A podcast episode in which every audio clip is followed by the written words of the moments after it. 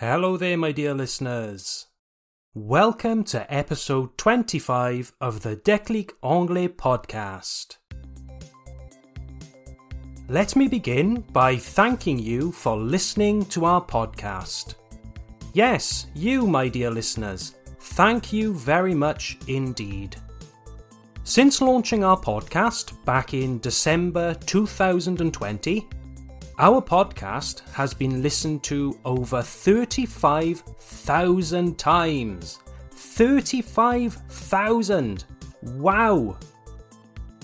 We are so happy to be helping so many people improve their English. That is our mission after all. We started this podcast to help people. So it's great to know that so many people are enjoying our work. Did you know that you can always write to us? Yes, we quite enjoy receiving emails from our listeners. If you are enjoying the podcast, or if you have some ideas on how we can improve, please let us know. Send us a message. Our email address contact at declicanglais.com. That's contact at declicanglais.com. We look forward to hearing from you. Well, here we are, July 2021. The summer is finally here. Normally, at this time of year, we are all excited, looking forward to a well deserved holiday somewhere nice. Hmm, but 2021, as you know, this year is a little unpredictable. Booking a holiday isn't nearly so simple at the moment. Sure, the lockdown restrictions are being relaxed, we are allowed to travel, but where? Is our destination welcoming tourists right now? Do we need to do a PCR test? Do we need to quarantine on arrival at our destination?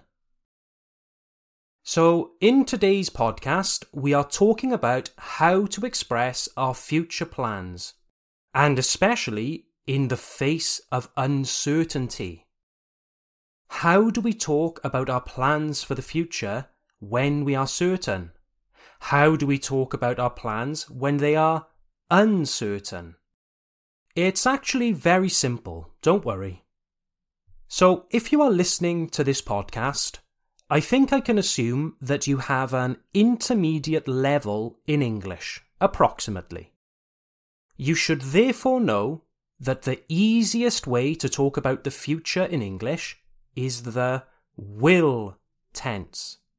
Will plus infinitive. It's so, so easy.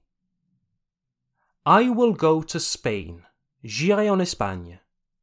We will eat pizza tonight. Nous mangerons une pizza ce soir. Easy peasy. Now, in English, we have a few different ways of expressing the future. Exactement comme en français, on peut dire nous mangerons une pizza ce soir ou bien nous allons manger une pizza ce soir. So in English, it's the same. We can say we will eat a pizza this evening or we are going to eat a pizza this evening. We have the will plus infinitive future, and then we have the going to plus verb ing future. But what's the difference between these two sentences? When do we use will? When do we use going to? When it comes to talking about the future, you are always safe with the will plus infinitive tense. If you need to talk about the future and you're not sure which tense to use, you can always rely on the will plus infinitive. It's like a good friend that you can always depend on. Will plus infinitive always works for the future. But if you want to use it like a native speaker, you need to remember the following. When we are talking about future events that are not certain, or future events that are distant, far away, then we definitely use the will plus infinitive. For example, if I want to say, Un jour je gagnerai au loto. Well, to play the lottery is uncertain. And when I say un jour, well, that could be tomorrow, it could be in 30 years. It's very abstract and uncertain. We therefore say, one day I will win the lottery. How about, in the future, people will live on the moon? Again, it's not sure that people will live on the moon. If Mr. Elon Musk is correct, it could be in five years' time. But if not, it could be in 20 years' time or never. Who knows? So we use will. In the future, people will live on the moon. Okay, let's bring it back to the theme of holidays and travel. Let's have another example. Maybe we will go to Spain this summer. Aha, did you hear that? Maybe we will go to Spain. Again, maybe indicates uncertainty. I'm not sure. Maybe we will go to Spain this summer. See what I mean? So if it's the distant future or an uncertain future, we must use will. Okay, let's now compare this to the going to future. For example, I'm going to eat a pizza. It isn't quite the same in terms of meaning. It doesn't really mean the same thing. So the going to future really refers to things that we have really just decided we are going to do. Things that are definite, things that are in the more immediate future. When I say the immediate future, I don't necessarily mean in the next 10 minutes. It can also be on the coming weekend or next week. Donc, si vous dites un anglophone natif, Tom, I'm going to eat a pizza. Moi je comprends que vous allez manger une pizza maintenant ou bien que vous avez prévu d'en commander une le week-end prochain. Ce qui est important quand vous me dites I'm going to eat a pizza, c'est que vous êtes vraiment sûr que c'est prévu et que vous avez tellement envie d'une pizza. You understand?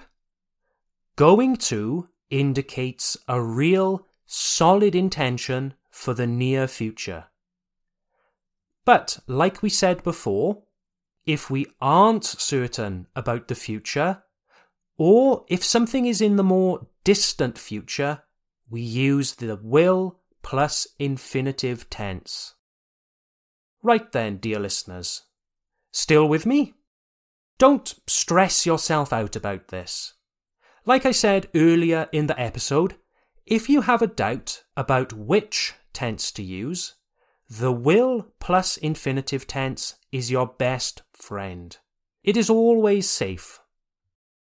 The only problem is that if you rely on it too much, you risk always sounding like an English learner and never like an English speaker.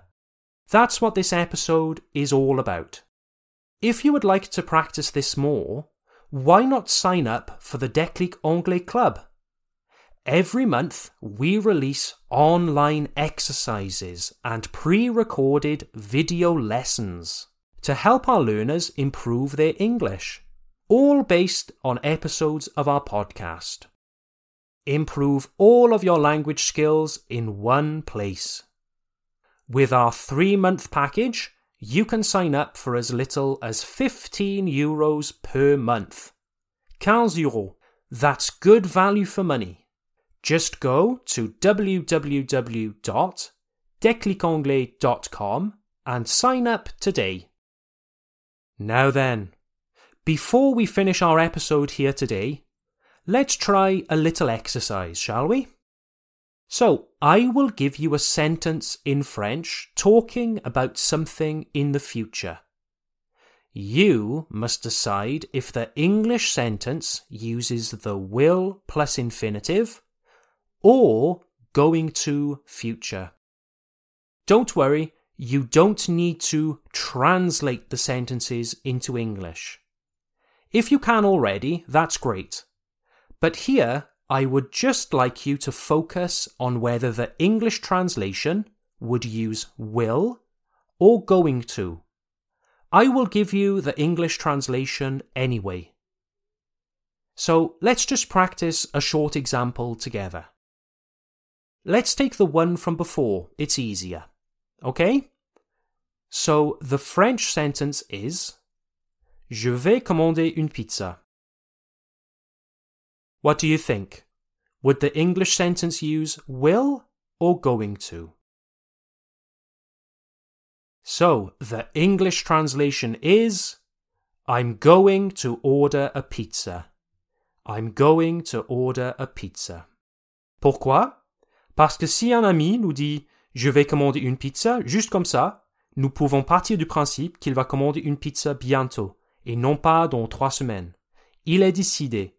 La pizza sera commandée. Okay, so let's try another one. Are you ready? J'espère qu'il sera possible de voyager cet été. J'espère qu'il sera possible de voyager cet été. Take a moment. What do you think?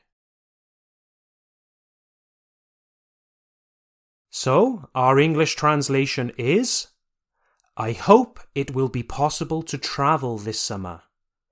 I hope it will be possible to travel this summer. Okay, why are we using will? Because we said, I hope. I hope it will be possible. If we hope for something, we are not sure of it. We don't know if we will be able to travel this summer. So, will plus infinitive. Right, on to our next example. Ready? The French sentence is Est-ce que tu penses qu'il va pleuvoir ce soir? Est-ce que tu penses qu'il va pleuvoir ce soir? Okay, again, take a moment. What do you think? The English translation is Do you think it will rain this evening? Do you think it will rain this evening? So here it's will plus infinitive. The evening is quite close, but because I'm asking your opinion, do you think? And I'm not sure about the weather, it's better to use will. Now, if the sentence was Ah, regarde les nuages dehors, il va pleuvoir ce soir, it would indeed be better to say It's going to rain, because here I'm saying it with more certainty. Right, time for our final exercise. Are you ready? Your final French sentence is Le nouveau film va sortir dans deux semaines. Le nouveau film va sortir dans deux semaines. Ah, what do you think? Take your time.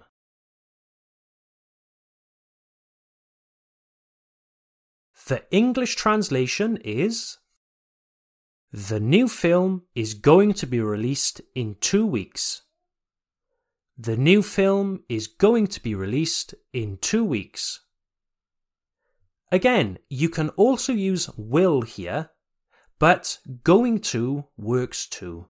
This is because it's really sure. Usually, when a film is released, it's planned weeks and months in advance. They know exactly what date the film is going to be released. There's a lot of certainty. So you can feel safe using going to here. Okay, ladies and gentlemen. Like I said earlier, if you are having trouble with this grammar point, why not sign up to the Déclic Anglais Club? The exercises for this episode will be released next month in August 2021. So, I hope this episode of the Déclic Anglais podcast has been useful, and you're enjoying listening as much as we're making it. Whatever you decide to do this year, I wish you a really great summer, whether you're travelling or staying at home. Have fun, stay safe, and I look forward to seeing you for our next episode in August.